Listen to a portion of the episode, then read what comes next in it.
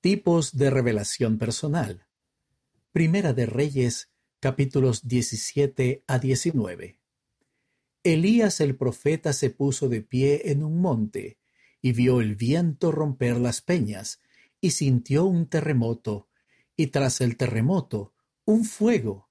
Pero Jehová no estaba en el fuego, y tras el fuego, una voz apacible y delicada las siguientes son tres maneras en las que la voz apacible y delicada nos brinda revelación.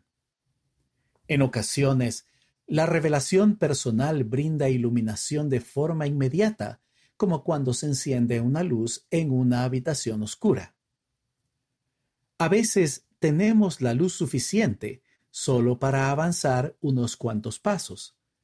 En otras ocasiones, la revelación personal llega gradualmente como el amanecer. El Espíritu habla con palabras que sentimos. Tales sentimientos son delicados, un suave impulso a actuar, a hacer algo, a decir algo, a reaccionar de cierta manera. Elder Ronald A. Raspand, del Quórum de los Doce Apóstoles. Deja que el Espíritu te enseñe. Liaona, mayo de 2017, páginas 94 y 95.